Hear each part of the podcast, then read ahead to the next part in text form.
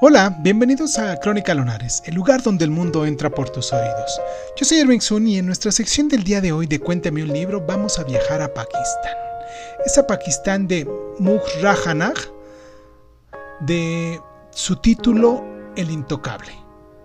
Comenzamos.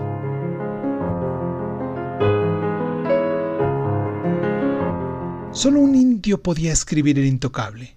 Ningún europeo, por perceptivo que fuera, podía haber creado el personaje de Baja, porque no habría sabido lo suficiente de sus problemas.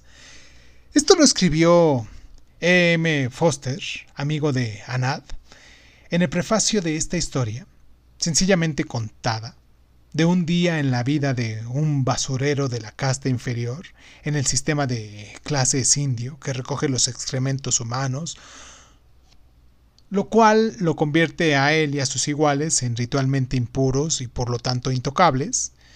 Piensa que somos porquería porque limpiamos su porquería, dice Baja. Pero tropezar con alguien de la casta superior se convierte en una catástrofe en términos sociales que envenena la vida del intocable.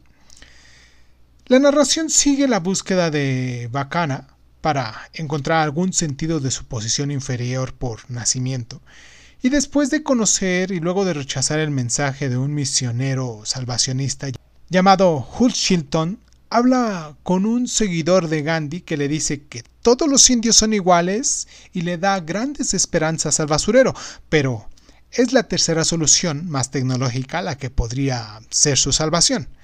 El váter con cadena para tirar el agua y un sistema de acantillado podría eliminar los epítetos tan atroces como sabandija de la casta inferior de una vez por todas.